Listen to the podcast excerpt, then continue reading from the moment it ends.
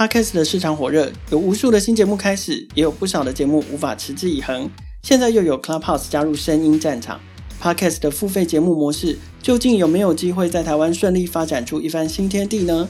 今天的创业新生代，我们要来探讨这个题目，邀请到 Podcast 新平台 Hoost，欢迎收听创业新生代，带你听见创业新生代。Podcast 的市场啊，持续火热。今天创业新生代的节目现场，我们又要来介绍另外一个也跟 Podcast 有关的服务。让我们欢迎 Hoost 的 Co-founder Wilson。Hello，大家好，我是 Wilson，我是 Hoost 的 Co-founder。那今天很荣幸可以来到创业新生代。Wilson，可不可以先跟听众朋友简单聊一下呃 Hoost 的这个产品？OK，Hoost、okay, 它是一个 Podcast player，所以呃你可以透过我们的 App 去收听呃各式各样的不同的网络的节目。那你可以透过上面。呃，打发自己的零碎时间，也可以找到跟你一样兴趣的节目，去跟他做一个互动。就只是一个 player 而已嘛。如果你跟其他的 player 一样的话，那我们今天就其实就不用介绍 Hoost 这个平台了。还有没有什么其他跟呃其他平台或者是其他的播放器有不一样的地方？好，OK，好，第一个其实我们会着重在社群互动的这个功能。那大家可以直接想到的就是每一集底下都可以按赞，都可以跟其他听众一起做互动。第二个是我们额外想要多制作的是付费的节目，也就是今天这个内容很优质的话，那它是会出现在我们的平台上。那你只要一点钱，大家其实就可以收听到更独特的内容。嗯哼，所以除了一般的播放，你们有各式各样多元的呃节目内容会去上架之外，还有其他的就是呃互动跟付费节目的这个部分。是，好，你等一下有时间的话，我会请呃 Wilson 再来深入聊一聊这两个部分哦。嗯，做 Podcast 的题目其实也不少了。OK，虽然台湾在大概也是去年，突然大家都变得好疯声音哦，然后好疯 Podcast 中。那短时间之内，其实有非常多的产品跟服务推出来。那你自己是因为看到什么样的机会吗？你怎么还会想要继续做这个题目呢？OK，其实我最一开始的时候是得到，就是它是一个中国大陆的 App，它是一个音频的学习平台。我大概是那个那个平台大概两三年的用户了，那我就觉得为什么他们都可以把一个内容透过很精致的包装气化做成音频的内容，它可以让我在通勤、在走路一些休闲的时间，除了音乐之外，它可以听到更多有价值的内容。这样我就很喜欢这样的服务。那那时候用完之后回来看台湾，诶，怎么为什么台湾没有类似的东西？对，所以我把这样的一个想法、一个提案拿去参加一些商业或是创业的竞赛。嗯哼，那当时也还不错，算得到一个相对不错的成绩。于是我就想说，这个节目有没有机会？呃，这个项目有没有机会把它做出来？那在在验证的过程当中，会发现其实台湾的市场规模不足以支撑一个纯音频，然后又是知识性的平台存在。对，所以我们中间有其实有做一些转型。所以我们现在其实是一个 podcast 平台，那目前有大概六百多个频道。嗯哼，啊，但是除了这些呃，一般大家所熟知在任何平台都可以听的内容之外，嗯、我们还是保存了当初参加比赛的那些呃精致啊付费性质的内容。OK，所以所以这个是一个你过去在还在还在校园的时候，然后去参加一个创业竞赛的题目。那呃，从创业竞赛的题目，你想要把它落实成一个产品，其实需要非常多不同资源的投入。那其中最最关键的应该是团队。所以你现在的创业团队是怎么组成的？OK，我我想先跟大家分享我的背景。其实我是来自于教育相关的背景，所以合理来说，我身边的人都是想当国小老师或是国中老师。那也就是因为有这样的背景，所以我的身边其实蛮难找到做产品或是写程式这样类型，或者说甚至说产品设计这样的人。你是不是因为不想剪头发，所以就不想去当老师？因为 Wilson 本人留着一头就是一把非常漂亮的。长马尾，好，我我我我刚刚有提到我去参加一些创业竞赛，其实我留长头发只是为了站上台上的第一时间被记住，哦、就这样而已。哇，这、啊、这个策略还蛮成功的。对，然后回来分享我们的团队。嗯、那其实因为我身边没有呃这样专长的人，所以我当时的我直觉想到，我可以去各大可能有这些人出没的社群社团去找。当时可能在脸书的社团啊、PTT 或是 Dcard 的一些板上。直接跟大家分享说，我有一个怎样的 idea，嗯，然后参加了比赛，也还不错，拿到一些相对还不错的成绩，嗯，那我今天想要把这个单纯的 idea 做成一个真的落地的项目，对，有没有人也对这个东西感兴趣？未来也考虑一起做。啊，就留个 Google 的表单，所以当时候还蛮荣幸的，有十二十个人来填，就一个一个聊，一个一个聊，最后就会留到现在。我觉得就是缘缘分呐。这么多个管道里面，哪一个最有效？脸书的社团，其他技术型的技术人才的社团。对对对对对对。那嗯、呃，很好奇哦，就是因为其实威森年纪非常轻，然后就以就是呃学生的身份。然后就就留了资讯，然后就吸引了很多人来来来加入，愿意来加入。你觉得？当然啦，呃，这边并不是要占年纪，就是说年纪不是关键，也不是也不是要唯一要考量的原因。可是你觉得，就是说，呃，我的想法是，第一个，因为你相对来说比较年轻，应该是团队里面现在最年轻的人。第二个，再加上你自己并非。呃，技术背景甚至也不是商管背景，那以这样子非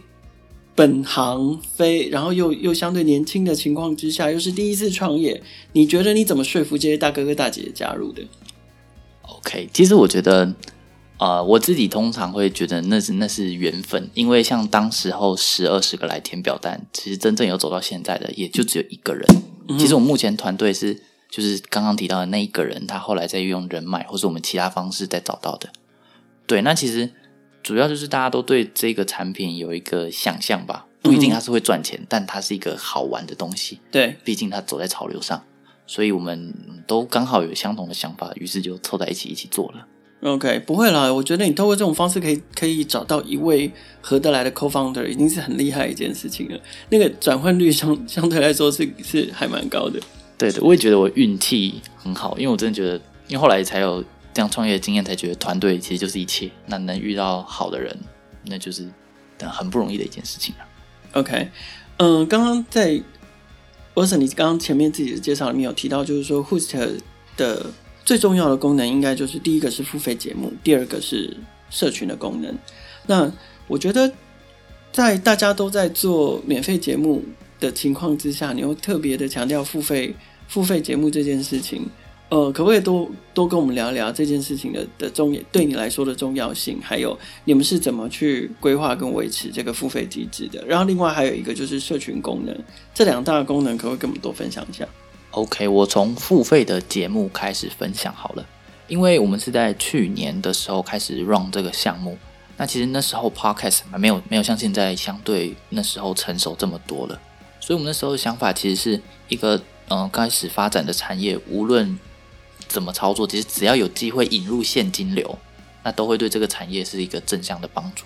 所以我们才会选择这样的切入点。嗯哼，刚好也是其他的模式，可能像 Donate 或是接呃帮 Podcaster 接广告这样类型的模式，对，在台湾都有其他的本土公司做了，所以我们选择一个不太一样的切入点，刚好又可以把现金流引进来的方式，嗯哼，作为我们的一个发展初期会做的事情。嗯哼，所以这是我为什么我们会选择付费节目，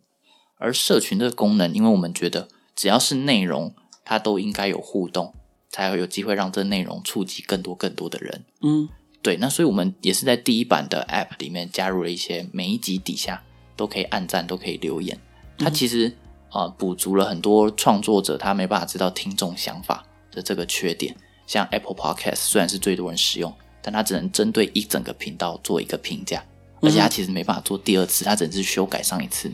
所以在这方面其实互动有蛮大的缺口，所以我们也会想要去做这件事情。当然，我们初期是选择从按赞、从留言这些比较基础的点去切入，那之后也会引入一些比较游戏化的机制，让大家可以停留在这上面，然后找到自己喜欢的内容。OK，所以我我想继续针对付费节目这件事情继续问哦，就是呃，既然又又很重要嘛，要提供马上可以快速提供现金流这件事情，对一个团队非常的重要。然后，所以如果要在你们的平台上面能够快速的产出值得收听的听众，掏钱出来付费的节目，这个对你们来讲也会是重要的一件事情。所以我发现，在护子的平台上面有所谓的招募种子创作者这样的合作计划。那呃，看起来你们是要提供给，就是说有想法。有有兴趣，然后也想要成为创作者的的呃这种素人也好，或者是知识分享者也好，然后你们可以提供给他们包含的企划、节目制作甚至行销等等服务。可不可以聊一下这一块这个这个计划？OK，好。呃，其实就像刚刚所说的，有想法的人其实都会想要尝试各种不同的管道。但是我们会发现，有想法到实际把内容做出来，并且吸引到正确的一群人，它其实中间还有蛮多需要我们去协助的地方。对，所以我想这也是平台的责任。所以从一开始，可能有想法的人找到我们，或是我们去找到有想法的人之后，首先我们就会开始帮他的内容做企划，对，把它变成有架构、有组织，听起来是好听的内容。下一步就是呃，协助他进到录音室，把内容做出来，剪成一个好听的一套节目也好，或者几集也行。对，大概是这样。然后内容做出来之后，最大的点就在于怎么样行销到更多人知道。嗯、所以我们平台也建了募资的机制，可以让、嗯、呃创作者你有一点点想法就可以了，把节目的介绍先 demo 出来。对，只要今天有人感兴趣、愿意买单，那他就会先成为你这样付费节目的。初始的呃听众，支持者，对对对，所以也可以让这节目、嗯、呃 run 的比较稳，比较长久。可是听起来现在的这样的付所谓的付费节目的模式，比较偏向嗯、呃、声音版的课程。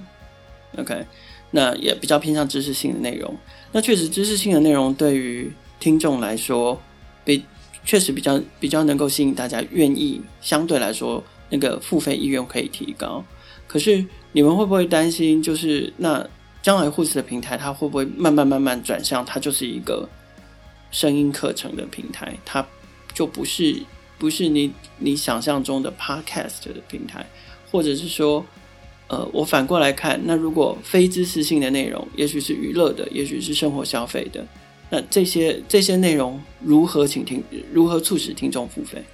？OK。其实我们哦，整整个愿景其实是想要做声音内容平台。那我们初始第一步的切入点，确实是直接从知识性或是教育性的内容作为我们的第一步。嗯、那这时候第一步确实会让我们平台呃呃营造出来的形象比较像是一个课程平台或学习平台。嗯，那当然之后我们也确实有计划想要把呃非学习非知识性的内容也有机会有创造现金。而这是呃这个模式比较像是我单纯喜欢这个创作者。所以我就赞助他，或者是我就买单他的内容。对，无论他今天的内容能不能让我学到东西，或是有没有什么特别的意义，其实都不需要。我就是喜欢他，就给他钱。嗯哼，对，会呃非知识性的人呃的创作者会走向这个模式。OK，所以我我想这也是为什么呃感觉上你们在呃区分内容或者是在吸引听众关注你们平台的时候，好像。兴趣或者是主题分类对对你们平台来说是重要的，包含在注册一刚开始的时候，会让听众会让使用者去选择他自己关注的主题，然后在实际进到你的 App 里面的时候，其实不同的节目也会有不同的兴趣啦等等的分类的情况。你你们为什么舍弃了像 Apple Podcast 他们有排名，然后你们不做排名，你们直接只做兴趣分类？你这样这样子对你你觉得对导流会有帮助吗？OK，其实 Apple Podcast 它虽然大家都不知道它是怎么算出来的，但现在那是所有人都向往的地方。对，我每次都搞不懂它背后的机制。对对对，那其实呃，现在就树立了一个这么有指标性的排行榜之后，那我想我们在规划我们自己平台的发展，就不会想要再创造第二个排行榜，嗯、就让大家遵从同样一个制度下去进行就好。嗯，而我们选择走其他的路，是因为呃，我们觉得每一位听众其实他在上 Podcast。之前，他其实都某种层面上知道自己的兴趣是什么。我知道我想要听什么、看什么内容，因为过去其他的内容媒体，可能 YouTube 或者 Facebook，其实大家都有呃去自己去追踪的那个领域。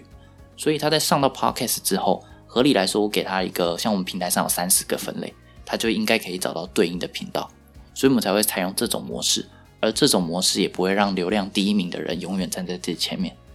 任何中小型的创作者，甚至你刚上架到我们呃平台上，都有机会直接出现在啊、任何一个听众的眼前。对，OK，呃，上半段 Wilson 跟我们分享了，就是 Hoost 的产品是怎么打造的，还有他们的产品特色大概在哪里。我觉得 Podcast 的相关服务，还有跟声音有关的服务哦，突然之间好像才开始一年多，可是好像从本来非常非常多的新机会，现在看起来又又呈现一个。呃，非常白热化，然后竞争很高的一个战场，所以在等一下在节目的下半段，我想请沃森跟我们多分享一下，就是说，呃，他自己对于市场观察是什么？还有在这个市场变化之下 Hoost 他们自己的商业模式还有未来的发展是什么。休息一下，我们节目马上回来。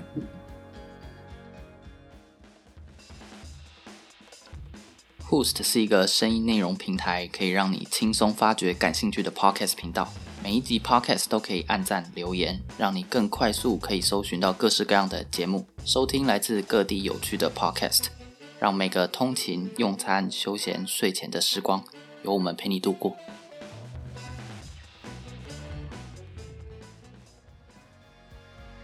欢迎回到创业新生代节目的现场。我们今天邀请到的是 Host Co-founder Wilson 来跟我们聊聊他们的产品跟服务。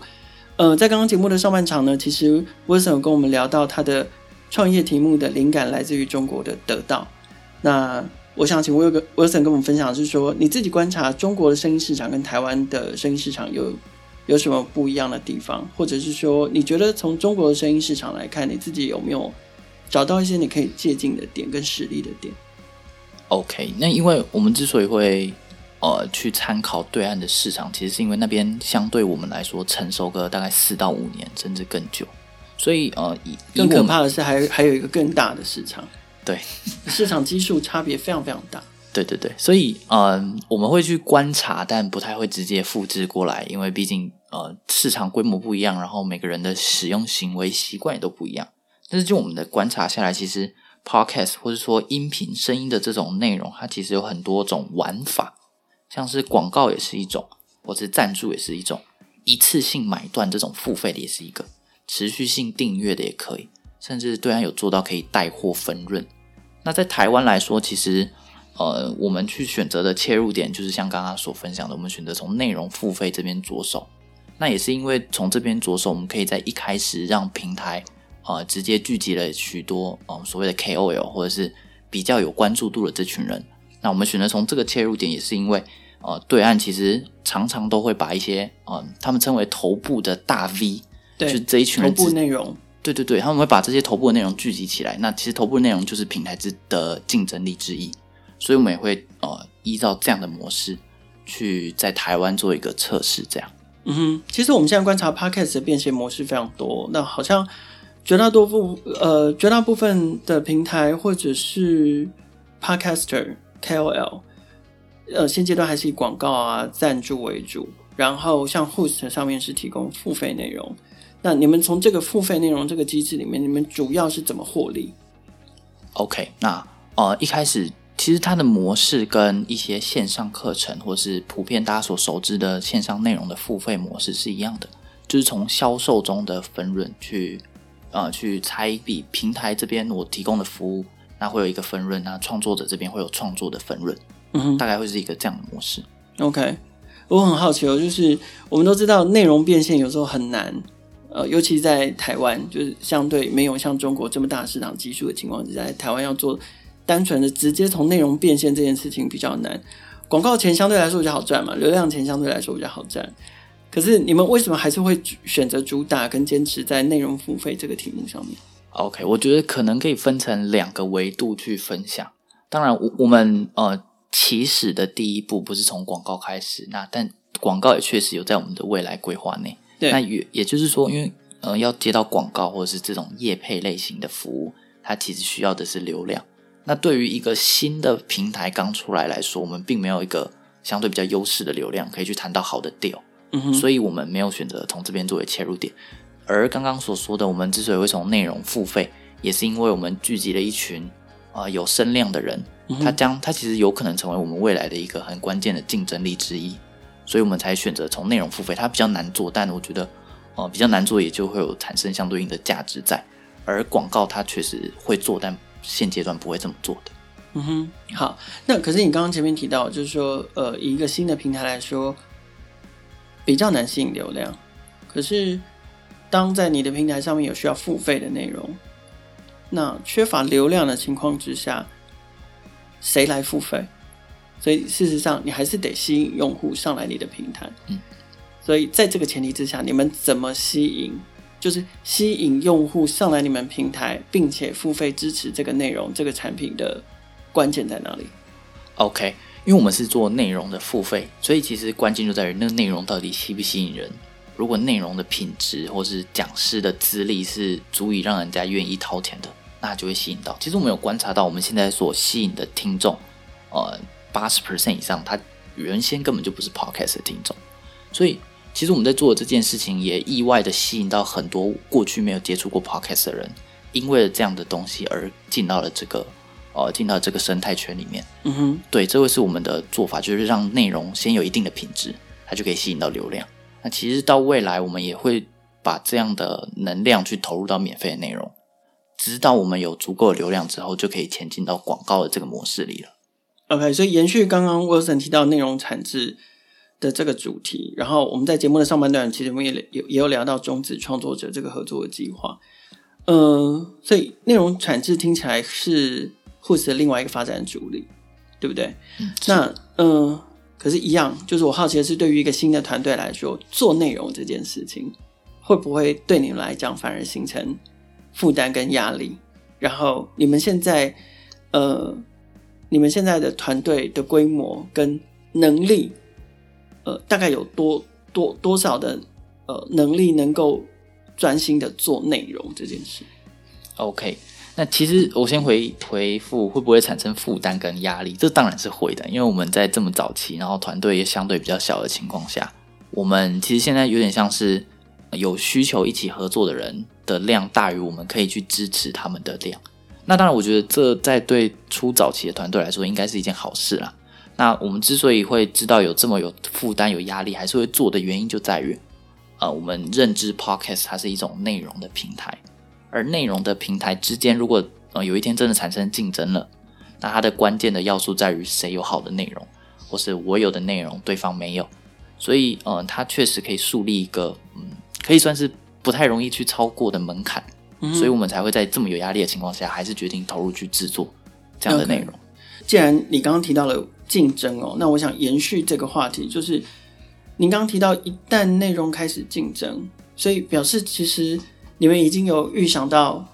这样的状况发生了。事实上，现在呃不是只有你们在做内容，有专门在做 Podcast 内容的公司，也有呃自己也自制内容的平台。那如果说未来真的越来越多的平台都相继投入，也开始做自己的内容的时候，那内容品质这件事情是足以构成你们的唯一的竞争优势吗？还是你们怎么确保你们自己的跟跟其他平台的竞争力是足够的？OK，我觉得首先，如果今天有越来越多的公司或者平台都投入制作内容，那它当然对这个产业的发展会是好的。那接下来，呃，初步对我们现在来说，内容它其实就是一个优势。但当今天未来每个人都有自己的独家之后，我想我们就我们会去找其他的出路，像是刚刚有提到的社群互动，或者是如何让听众跟创作者在同一个平台之间有更多的互动，或是游戏化的机制，它其实会成为一个这个平台中独有的生态。那我们会把它变得更更扩大，不会单纯的做内容而已，会让呃一个听众进来之后。可以有机会留在这个平台更久更久。OK，所以好，在你们的未来的发展规划里面，Host 将来，嗯、呃，近期好了，你们还会推出哪一些新的功能或者是服务？OK，那首先我我们现在有在做内容付费，它是比较像一次买断型的。嗯哼，那未来我们当然还会有每一集每一集都可以付费，或者是让它变成订阅制的。哦，oh. 这其实都有一些不同的玩法可以去做尝试。但它核心还是在于内容的付费，Okay, 那这是第.第一条路线。是，而第二条路线就是最一开始有分享到的，我们很想要呃加重我们的资源投入在社群互动里面，嗯哼，让其实简单来说，其实它有个游戏，如果我们今天还是有排行榜，但我的排行榜不是流量，嗯、而是哪一个听众在你这边互动最最多的话，你有最多的互动，那你可以跑到最上面。或者是你可以在里面呃做一些其他的玩法，例如发起一个投票之类的等等。除了声音内容 Podcast 本身之外的一些有趣的东西，都有机会出现在我们的平台上。OK，可是，在发展这样的新的规划、新的功能、新的呃付费或变现模式的这个过程中，你现在觉得你以以现在的自己来看，当下的护士最需要哪一些关键资源？好以现在的我们来说，其实我们有规划，想要呃未来啊，大概在最近的三到五个月之间，可能会有去做募资的这样的规划。那原因是因为我们呃初期从内容付费作为一个切入点，做一些独家的好内容，所以我们势必需要把我们内容的团队变得更完整或是更大。对，所以我们第一步首先是我们团队内会需要补足更多内容的呃伙伴人才。对，嗯、那之后当然是哦、呃、每个功功能持续的一直做一些创新，让我们的平台跟其他平台就是不太一样。嗯哼，对，它会是我们大大致上大方向会想要去做的。OK，可是补补足人才，扩编你的团队，你往下那还会还会需要什么样资源？OK，我觉得嗯、呃，在下一步，当我们有一些嗯、呃、可以去作为一个优势的流量之后，下一步其实我们就确实有规划，想要去做跟广告商或是帮创作者创造除了内容付费之外的变现模式，嗯、所以我们势必需要跟对广告对这种呃业务端比较熟知的人才进来。那之后，我们确实也有在规划，说想要做呃，让广告商或是业呃厂商有机会用任何一种方式跟创作者达成一个合作，那让这个产业中也是一样，还是更多更多的钱进来了。由 Clubhouse 带起的聊天开房风潮，似乎现在让大家都觉得人人都可以轻松的用声音来做内容。很高兴今天可以跟护士的共同创办人 Wilson 聊天。在绝大多数平台都还在抢流量的时代，他们却想要在经营内容的这个方向上面努力。其实看了还蛮让人家开心的。让我们一起期待护士未来的发展。创业新声带每周固定都会在 s o 上面更新。创业小聚的朋友，除了可以在 Sound 上面听见每一个创业新生代的故事，我们在不同的平台也有放送，包括 First Story、KKBox、Apple Podcast、Google Podcast，还有 Spotify 等等。每周三跟周五都会新鲜上架，欢迎大家随选收听、订阅、分享。当然，未来也会让你们在 Host 上面听见我们，和我们一起共同关注创业新生代。